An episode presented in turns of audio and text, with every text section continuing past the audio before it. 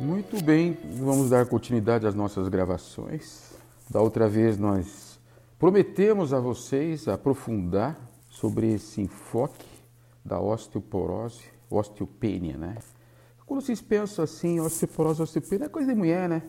Mulherada, tudo aí com osteopenia, vai fazer a densitometria óssea vem aquele resultado, né, como se fosse uma sentença de morte. Aí, mesmo numa mulher na faixa dos 40 aos 70 anos de idade, 75 anos de idade, quase 90% tem. Então vamos enfocar a visão que a gente tem dentro do mundo da nutrologia, da ortomolecular, da homeopatia, mesmo da medicina chinesa. Vamos enfocar e passar a vocês o máximo de dados de conhecimentos dentro do mundo de vocês. Bom, então eu queria trazer a história da Dona Mari. Dona Mari está aqui do meu lado. Ela é uma senhora que está aí com agora uns 87 anos de idade. E o grande problema dela foram as fraturas ósseas. Né, Dona Mari? É, doutor. Tem uma história aqui para lhe contar que é um terror. Sempre fui muito saudável. Minha família é de origem árabe. Nunca tive problemas de, de outro tipo de saúde, nem artrite reumatoide, nem mesmo os problemas ginecológicos. A gente sempre deu conta bem dentro do nosso mundo árabe, a gente tem muito cuidado com essas coisas, né? Só que agora eu estou sendo vítima de fraturas. Então, qual o medo que eu tenho hoje? Tenho medo até de subir uma escada, porque eu tenho um histórico aqui de pequenas fraturas que aconteceram e que já me disseram que é perigoso.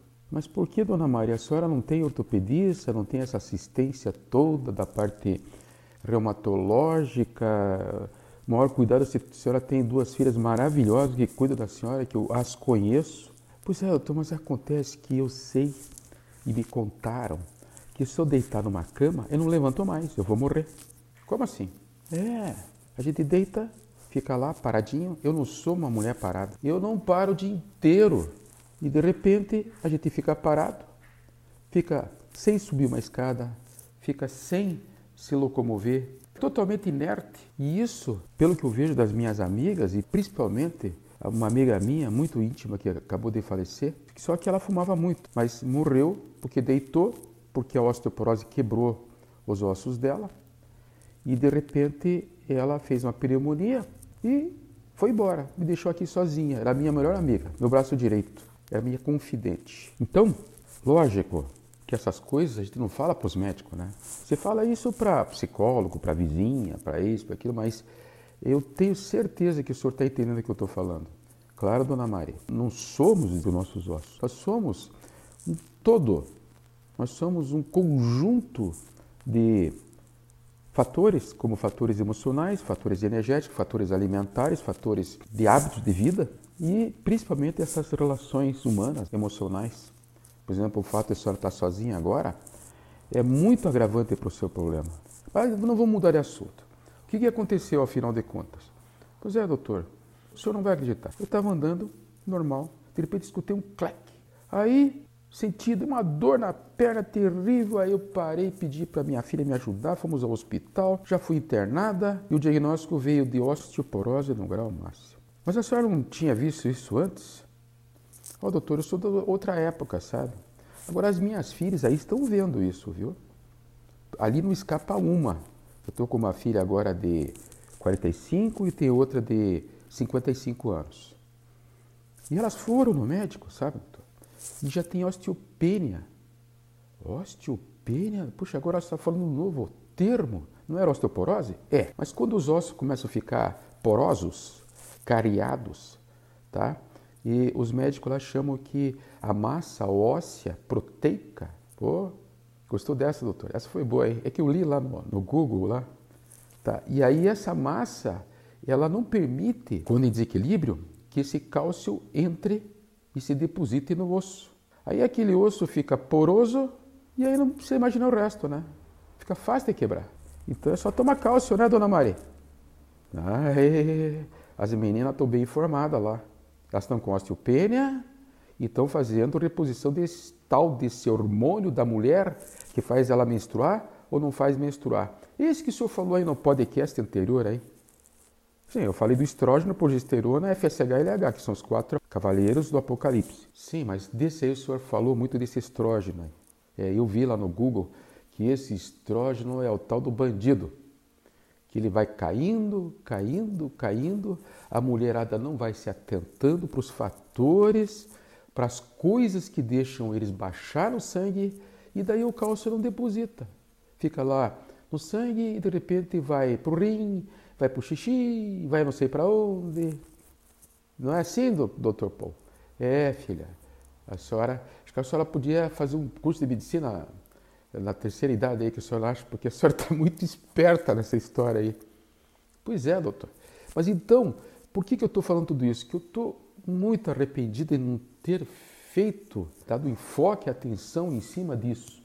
Porque houve a questão de 10, 20 anos atrás, um movimento muito grande em cima disso.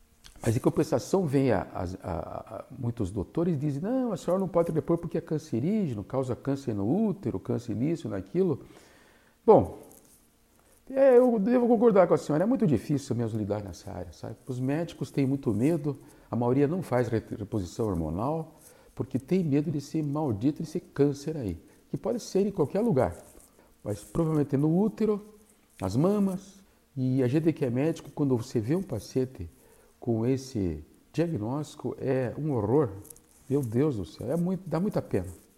Bom, tá bom, e aí, dona Maria? Pois é, mas eu tenho outra pena para lhe contar, porque hoje eu estou muito mal. Mal consigo sair da cama e estou muito preocupada, doutor. Ah, é, dona Maia? Mas então, pelo amor de Deus, pelo menos segue o que o doutor Paul fala. Pelo menos respira.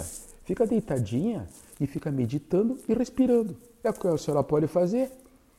A senhora pode ficar esticando as pernas, porque com essa dor aí, os cuidados todos, mas pelo amor de Deus, dona Maria, eu conheço a senhora, a senhora não pode se vitimizar, ficar paradinha e achando que as coisas vão lá bem tomando remédios. Só tem que tomar atitude. Ah, claro, né, doutor? Comecei a tomar cálcio que o senhor não tem ideia. É, junto com a tal da vitamina D3, que geralmente eles vêm junto, vi na, na bula, viu? Não perco uma. Pois é, dona Maria, mas isso pode estar prejudicando a sua osteoporose. Ah, mas o senhor complica, né, doutor? Estava tão simples entender. Pois é. A osteoporose, ela depende da, do, do, do estrógeno, tá? E essa modulação hormonal, que tem que ser feito por um diagnóstico médico, pedindo exames dos hormônios, para você modular, dona Mari, para equilibrar essas quantidades dos hormônios que você tem para resolver no seu sangue. Tá? Porque agora não adianta mais falar em osteopenia, nós estamos falando de osteoporose estamos falando de fraturas, fraturas graves. Né? Tá. Então, e segundo, a senhora teria também que imaginar que a senhora teria que repor alguns elementos muito importantes para fazer com que esse sangue da senhora esteja suplementado, esteja preparado para receber essa quantidade de vitamina D3 e cálcio. Por exemplo, um deles é o boro. Boro! Ah, não, o senhor está complicando, vamos mudar de assunto. Tá bom, mas deixa eu falar só para esse povo aqui, está todo escutando aqui, para entender qual a importância que tem esse elemento é, da tabela periódica. O boro, ele é fundamental, gente, para passar a conversão da pregnelona, que é o hormônio mãe, já falei para vocês em outro, outros podcasts. A pregnelona é básico. Ele produz hormônios masculinos, femininos, hormônio de tireoide, ele produz o, o DEA, tá? E ele, o boro, é responsável pela conversão, pra, pela conversão dessa pregnelona em vitamina D. Ah! Quer dizer que você não tem boro, não tem vitamina D. Se não tem vitamina D, o cálcio está fazendo o que lá? Pergunte para ele. Está circulando e está fazendo calcificação das suas artérias, aterosclerose e arteriosclerose e outras doenças mais. Bom, tá bom, e daí, doutor, e daí? Eu, por exemplo, no consultório, eu não acredito nessa. Bom, opa, vamos mudar de assunto. Eu acho que vocês tinham que fazer vitamina D injetável uma vez por mês, intramuscular, viu? 600 mil unidades. Essa é a minha opinião, é o que eu faço. A vitamina D é importante, a vitamina K é importante, o a DEA é importante, a pregnelona é importante e os bioflavoides são importantes também na visão da suplementação da osteopênia, osteoporose. Isso tem que começar, dona Maria, já no meio da idade da mulher. 35, 40, 45 anos, a mulher já tem que estar suplementando. Por isso que a senhora está aqui sofrendo. Eu tenho certeza que a senhora tomou tudo isso aí já com um bom nutrólogo. Mas de repente está aqui hoje conversando comigo, como amigos, né? E eu estou tentando explicar o máximo para a senhora que aqui, é, é, nesse seu caso, nós temos que partir para uma outra linha dentro do processo de diagnóstico da nutrologia, que é o processo inflamatório crônico, tá? que é o processo de esclerose por fibrinogênio, por deposição de fibrinogênio nas articulações. Entenda, dona Maria, que a gente tem que lutar pela senhora para evitar não fazer uma profilaxia da osteoporose, mas para evitar que a senhora venha fazer as consequências do excesso de radicais livres, processo inflamatório crônico no seu sangue. Então, sim, senhora, vem aqui, vem fazer seu sorinho aqui semanal, vamos tratar de acordo com o que os colegas indicam também, que, que são a, os remédios alopáticos. Tem uns complicados que você tem que fazer de pé, que as pessoas, o pessoal mal, mas é o mundo de hoje, né? Para evitar consequências ruins que podam, possam advir desse, desse nosso enfoque de hoje. Tá. Doutor, me fala da minha neta então aí. O que tem sua neta, dona Maria? Senhor conhece ela, né? Conheço. É, menina bonita. Mora em São Paulo hoje, né? É, ela tá morando lá em São Paulo, sabe? Mas, doutor, aqui ela tava 10, doutor. Ela corria, ela fazia esteira, sabe? Ela é, ia com as amigas na academia, ela subia, descia, agora ela está em São Paulo, não sai de uma cadeira lá, viu? Volte e meia ela me telefona dizendo que está deprimida, sabe? Que está cansada. Pois é, dona Maria, eu vou falar sobre ela então. Esse é o prato cheio para osteopenia, tá? Esse é o paciente prato cheio para osteopenia. A menina, ela é de cor branca, que já tem a preferência por isso. Ela é uma menina que está tendendo a fazer uma obesidadezinha, tá? E sedentária. É o prato cheio, só falta botar um carimbo nas, nas costas. Futura osteoporose. E aí os pessoal pegam, olham, olham para a senhora e dizem assim, ah, a doença da, da, da neta dela é genética. Ô GT, acorda aí, meu. É genético, mas pode ser epigenético, né? Até vocês mudam né, o caminho. Certo?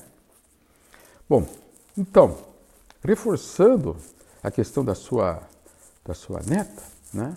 naturalmente ela deve estar tomando pílula.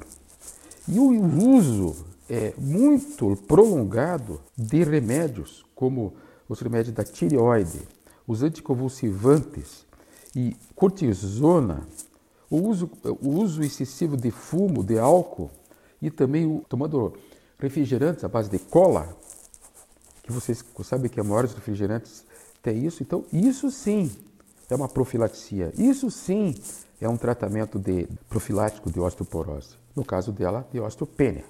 Então, dentro desse enfoque ainda, nós temos a dieta alimentar que tem que ser voltada para a suplementação do cálcio e da vitamina D.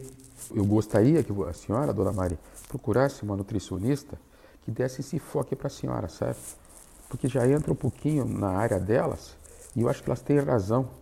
Porque a gente, quando se mete na área do outro, dá umas cacas que a senhora não tem ideia. Então, o que, que eu estou fazendo aqui para a senhora? Estou culturizando a senhora. Estou passando cultura. Ah, mas o senhor está me, me, transformando numa uma médica? Não, senhora. Isso é básico para a senhora entender. E eu, como seu amigo, gostaria que a senhora entendesse o que eu estou falando. E prometo voltar a esse assunto de uma maneira sempre muito didática para deixar vocês confortáveis em relação a essas informações. Só para fechar aqui um pouquinho o raciocínio, as pacientes que são histerectomizadas, então quem puder segurar esse útero e não ir para uma cirurgia, segure. Olha o que eu estou falando.